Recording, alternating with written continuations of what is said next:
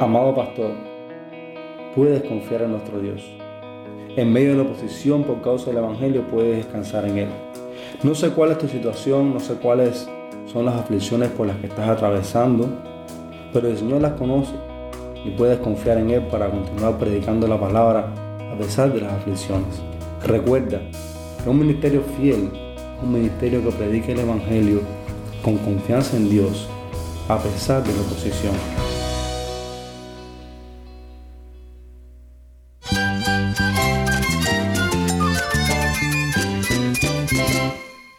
Jesús es nuestro Salvador, nuestro amigo. Cristo es mi guía. Cristo significa todo, pero en primer lugar mi Salvador, mi refugio en tiempos difíciles. Él es nuestra fortaleza. Es la salvación, es la vida eterna. Bueno, Cristo es, es vida. Él es suficiente. Él es el héroe de esta gran historia. Cristo para mí es mi todo. Es todo. Estás escuchando a El Faro de Redención. Cristo desde toda la Biblia para toda Cuba y para todo el mundo.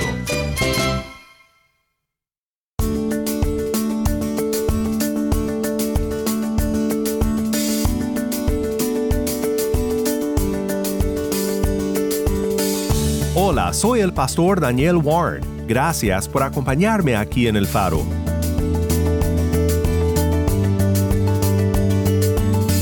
Hoy comenzamos una nueva instalación de nuestra serie recurrente, El Ministerio Pastoral. Estamos de nuevo con nuestro amigo e invitado especial, Andy Quesada. Andy es uno de los pastores en la iglesia Nueva Vida Habana Vieja. Esta semana también escucharemos de nuestros hermanos Iván Vázquez y Jesús Ferro. Sé que será un tiempo de mucho ánimo para todos, y en particular para todos nuestros oyentes que buscan ser pastores fieles de las ovejas del Señor Jesucristo. Hoy Andy nos trae un estudio desde 2 de Tesalonicenses 2, 1 y 2. Algunos de ustedes y yo podemos pensar quizás que si predicamos el Evangelio y recibimos oposición, pues el ministerio está siendo en vano. Pero el apóstol nos enseña aquí que el sufrimiento, el maltrato, que todas estas cosas difíciles que podemos enfrentar con nuestra predicación de la palabra es parte del ministerio del Evangelio. Si tienes una Biblia, busca 2 de Tesalonicenses 2, 1 y 2 y quédate conmigo para ver a Cristo en su palabra.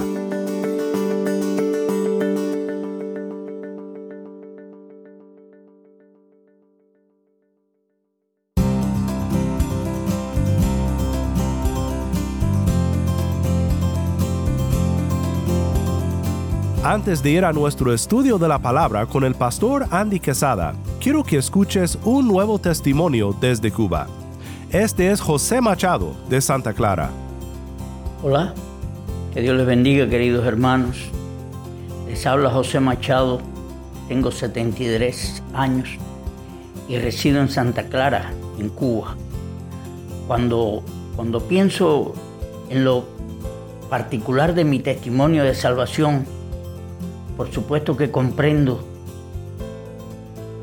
que no es más que un verdadero milagro. Y no puedo más que dar gracias a Dios de los milagros y a la obra del Espíritu Santo que redarguye de pecado al corazón de los hombres, llevándolo por medio del arrepentimiento a reconocer la necesidad de un Salvador. Conocí al Señor en el año 1983 junto a mi esposa, con una diferencia de apenas unos meses. Yo primero, después ella. Mi vida de incrédulo convencido, entre comillas, quedó marcada para siempre por la visita ocasional de un amigo, quien con cierta mesura me habló acerca de la existencia de un Dios santo y misericordioso. Decía él, muriendo en el propósito de salvar a un hombre pecador y rebelde. Le pregunté, bueno, le dije que conocía a ese Dios por lo que hablaban las personas, pero le pregunté que quién era tal hombre, pecador y rebelde. Entonces me apuntó con su dedo índice al centro de mi pecho.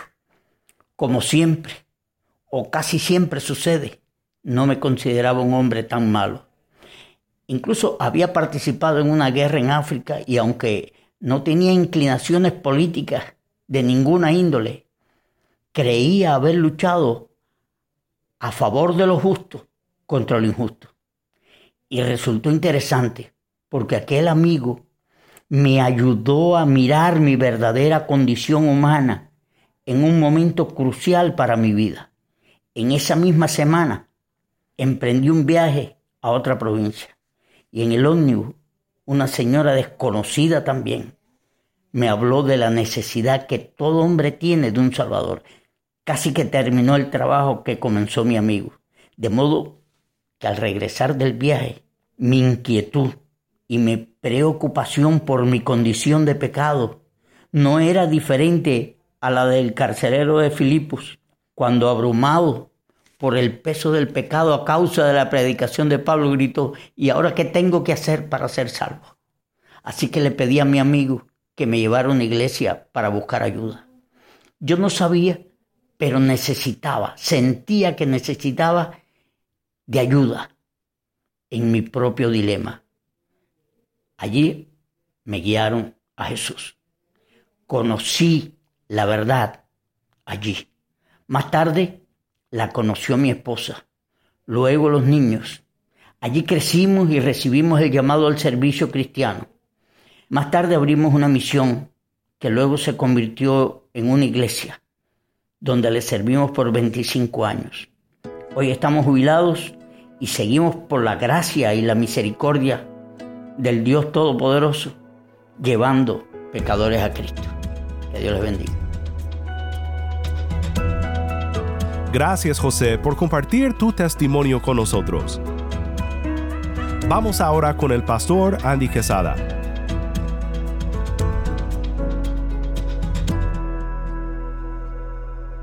Saludos hermanos, qué gusto poder eh, nuevamente compartir con ustedes en esta serie del Ministerio Pastoral. Una serie que hemos orado sea de beneficio a los pastores y hermanos que nos escuchan. En esta ocasión pues quiero invitarles a que durante esta semana recorra conmigo el capítulo 2 de la carta de Pablo a los tesalonicenses.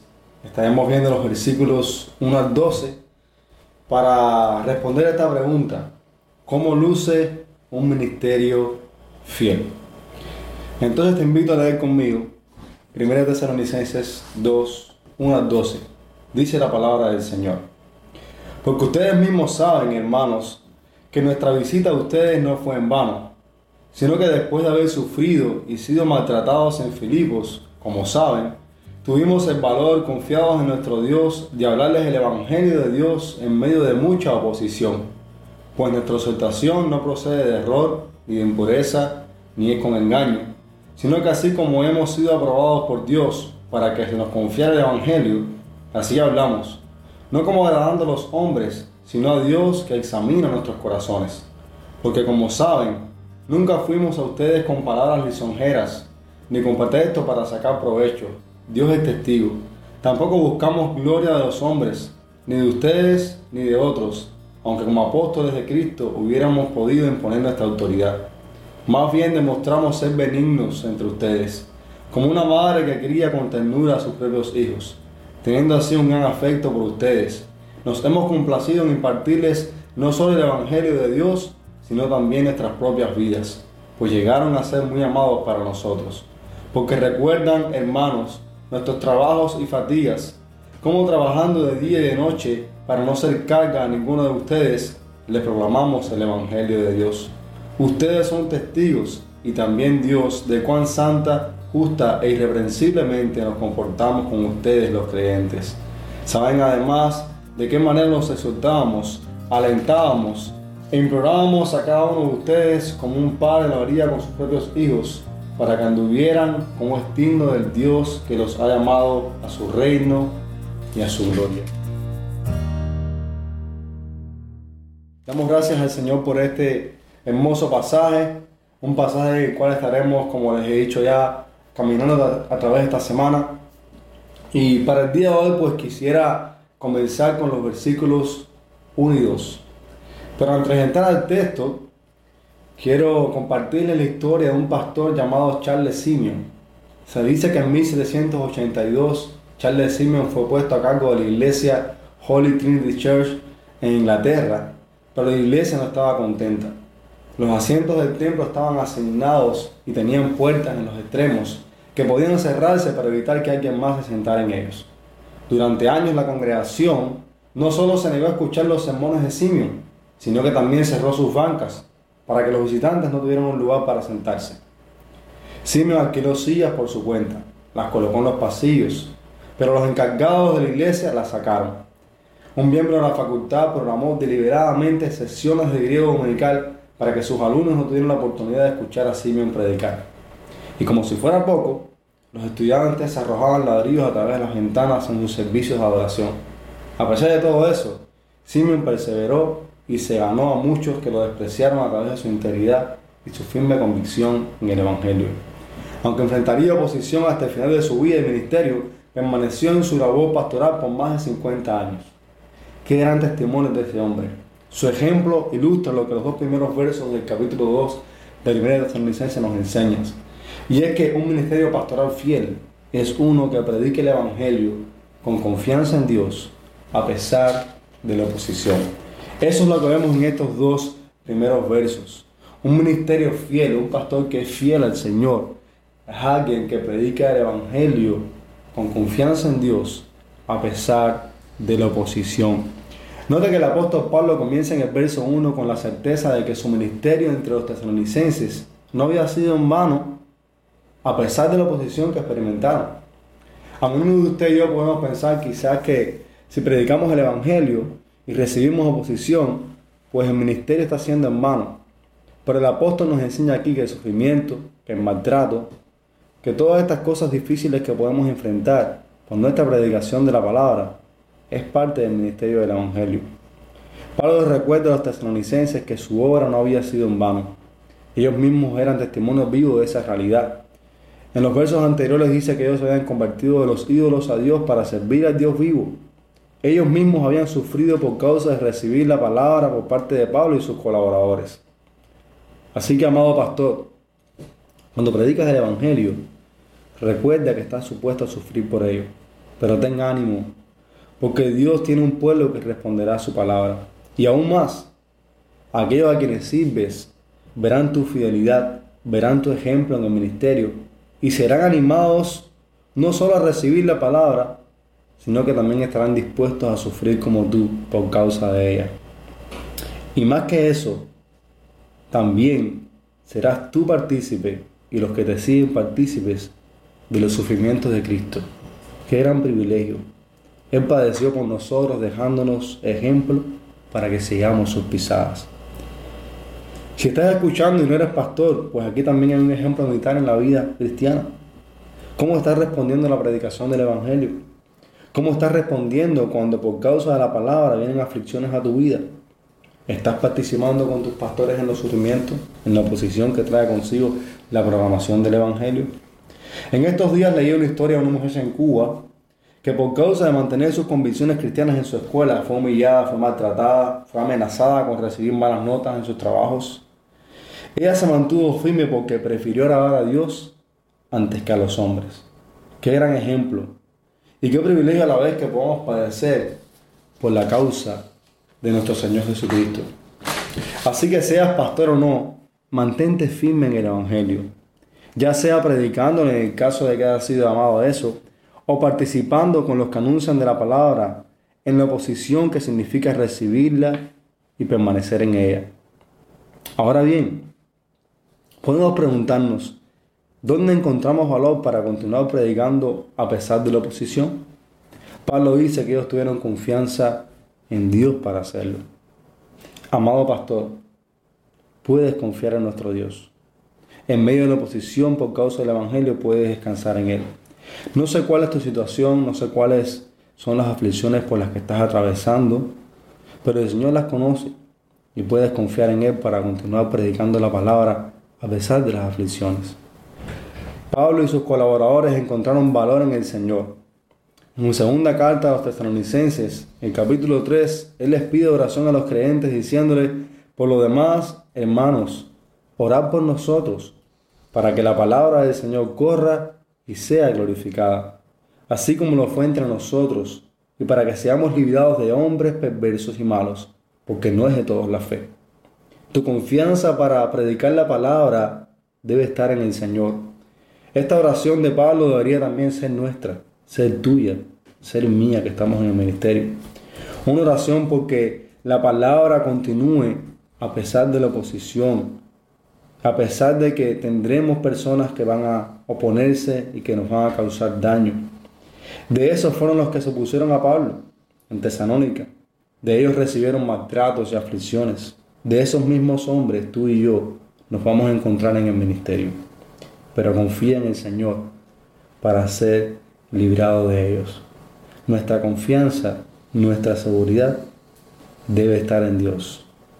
Estos dos primeros versos del capítulo 2 de Primera Tesalonicenses te recuerda a ti, pastor, que tu primera preocupación en la iglesia es la predicación del Evangelio a aquellos que el Señor ha puesto delante de ti. Necesitas valor para hacerlo en medio de la oposición. Por eso confía en el Señor. Él te fortalecerá para hacerlo con fidelidad a pesar de las aflicciones. Así lo hizo con el apóstol Pablo. Así lo ha hecho con muchos más a través de la historia, como el caso de Charles Simeon que le contaba al principio. Se dice que en abril de 1831 él tenía 71 años. Había sido pastor en Trinity Church, Cambridge, Inglaterra, durante 49 años. Una tarde su amigo Joseph Gurney le preguntó cómo había superado la persecución y sobrevivido a todos los grandes prejuicios contra él en sus 49 años de ministerio. Le dijo a Gurney, mi querido hermano, no nos debe importar un poco de sufrimiento por el amor de Cristo. Regocijémonos en el recuerdo de que nuestra santa cabeza superó todos los sufrimientos y triunfó sobre la muerte. Sigámoslo pacientemente. Pronto seremos partícipes de su victoria. Amado pastor, que el Señor nos ayude a mirar a Cristo mientras continuamos proclamando su palabra. Él es nuestro ejemplo. Él fue primero que nosotros. Y por su amor, por su fidelidad, hoy tenemos salvación. Recuerda que un ministerio fiel es un ministerio que predica el Evangelio con confianza en Dios, a pesar de la oposición. Que el Señor nos ayude a hacerlo así. Vamos a orar. Señor, gracias porque tú nos has llamado para predicar tu palabra. Gracias porque podemos experimentar las aflicciones, la oposición, las dificultades, Señor, que significa entregar tu evangelio a aquellos, Señor, que has puesto delante de nosotros. Te agradecemos porque tu palabra nos recuerda que podemos confiar en ti. Que en medio de cualquier oposición, por ser fieles al ministerio, fieles a ti, Señor, fieles a tu palabra, podemos mirar a ti, Señor, y podemos encontrar fuerzas en ti. Gracias porque Cristo padeció por nosotros. Gracias porque Él se entregó por nosotros. Gracias que por Él tenemos vida y porque por Él también podemos proclamar tu palabra aún en medio de las dificultades. Te ruego, oh Señor, que seas con ese pastor que está escuchando ahora, Señor. Tú conoces sus aflicciones, tú conoces, Señor, eh, las pruebas por las que puede estar pasando por causa de ser fiel a ti, Señor. Te ruego que tú le bendigas, que le fortalezcas, Señor que encuentre en Jesucristo la gracia necesaria para continuar haciendo tu obra en donde estés, Señor. Gracias, que tú no nos abandonas, Señor, porque tú que nos llamaste, tú eres quien nos sostiene. Gracias, en el nombre de Jesús. Amén.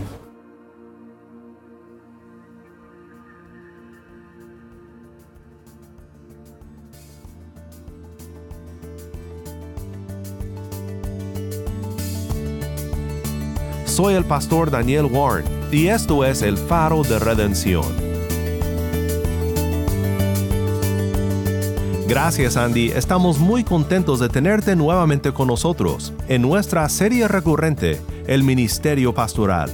No te olvides de buscar a Andy en Twitter, su perfil es arroba Andy Quesada, guion bajo.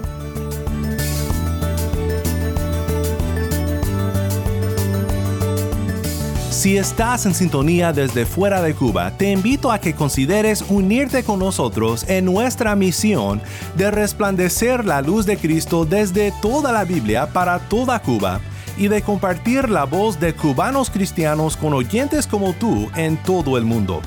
Para hacer tu donativo, visita nuestra página web elfaroderedencion.org diagonal donar.